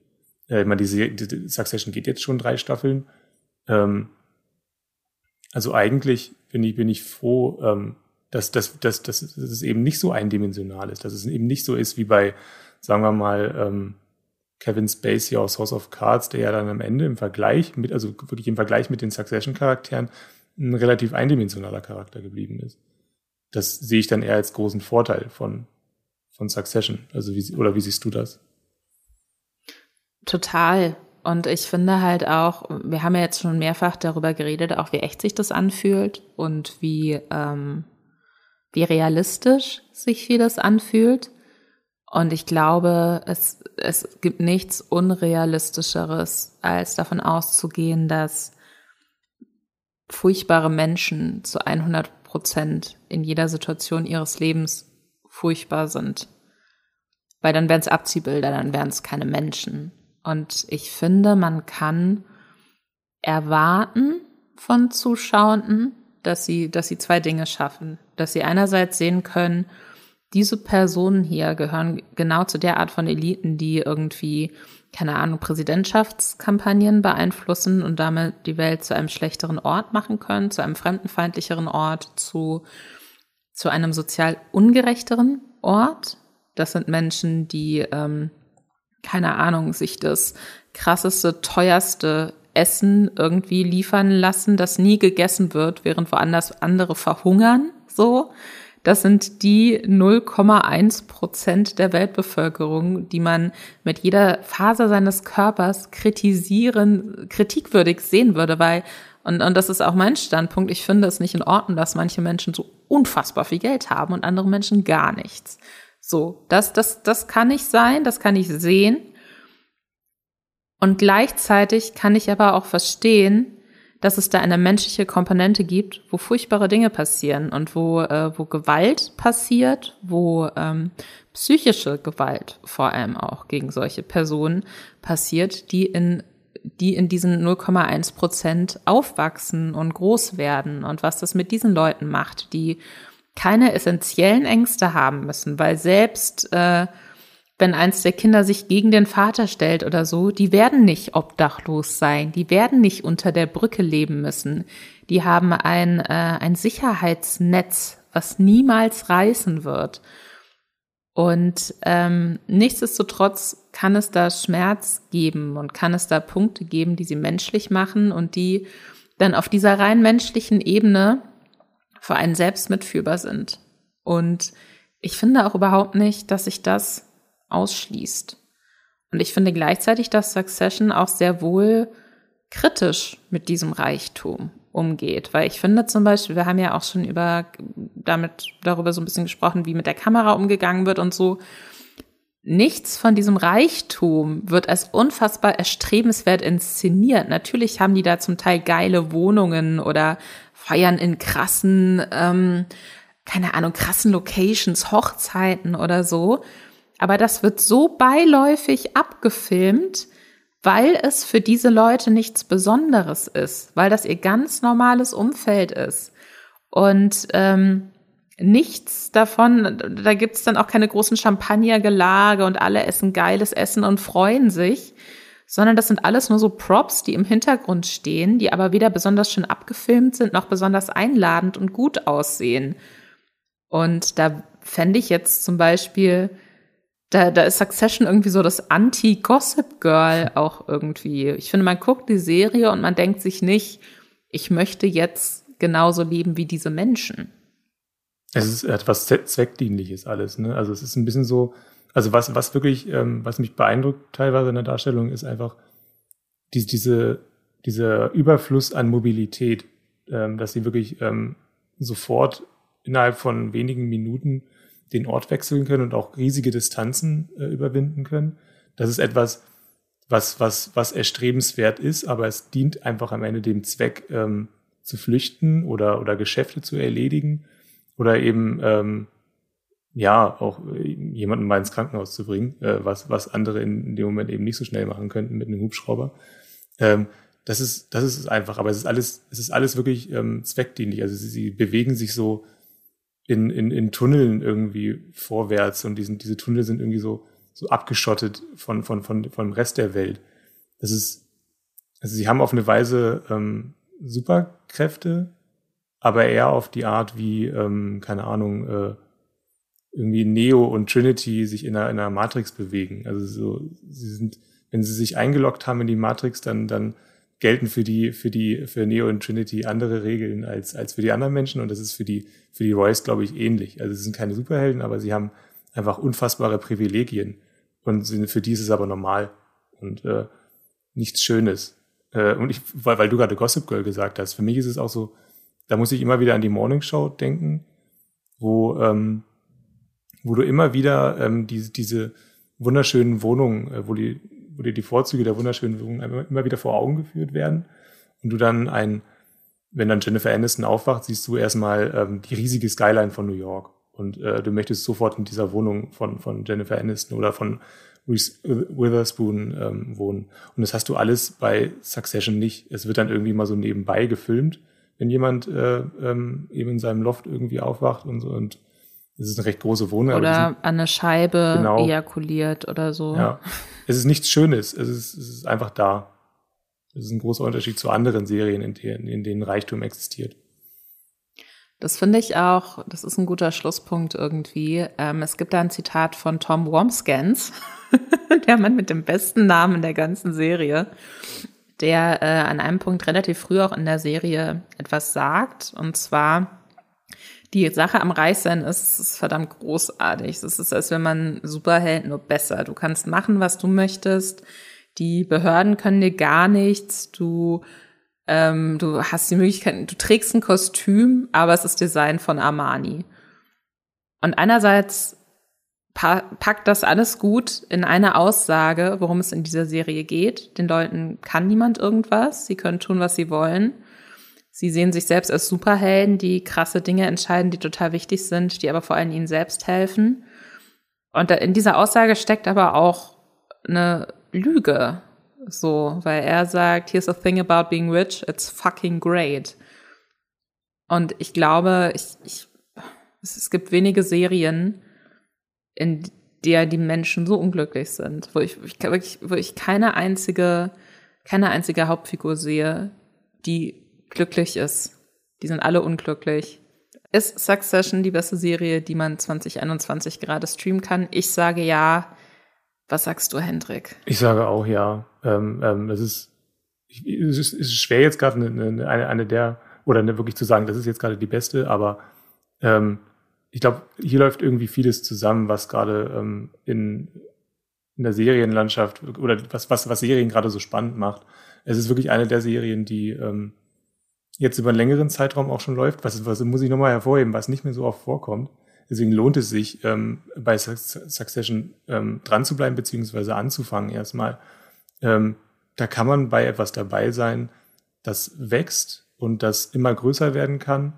Und äh, ja, das hast du zuletzt bei Game of Thrones vielleicht gehabt, dass wirklich ein, ein großer Hype entstanden ist um etwas, wo, wo am Ende dann, wenn irgendwann mal die letzte Staffel kommt oder die letzte, die letzte Folge, dann ähm, wird das ein großes Ereignis sein. Und jede, jede neue Staffel ist ein großes Ereignis.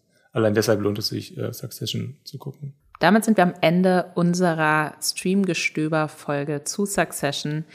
Wenn ihr unseren, wenn ihr uns unterstützen wollt mit diesem Podcast, dann ähm, könnt ihr uns zum einen abonnieren, zum Beispiel bei Spotify, bei Apple Podcast, bei Podcast Addict und so weiter und so fort. Ähm, aktiviert da gerne auch die Benachrichtigungen für die neuen Folgen, damit ihr keine verpasst. Bei beispielsweise iTunes und Podcast Addict könnt ihr auch äh, unseren Podcast bewerten und Kommentare hinterlassen. Wir sind natürlich extrem interessiert an eurem Feedback.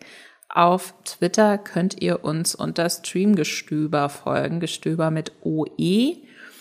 Und äh, Ihr könnt auch mir folgen auf Twitter, da heiße ich Anti-Alles-Lisa. Ähm, bei Moviepilot schreibe ich unter meinem Namen Lisa Ludwig Texte, genauso wie äh, Hendrik, der wunderbare Gast heute. Hendrik, wo können dich die Leute noch so finden? Ja, bei Twitter, äh, Hokkaido Kürbis heiße ich da und bei Moviepilot äh, Hendrik Busch, äh, der, mein ganz normaler Name. Super. Ich habe auch schon was zu äh, Succession geschrieben. Ich bin mir sicher, wir werden da in Zukunft noch einiges nachlegen bei moviepilot.de.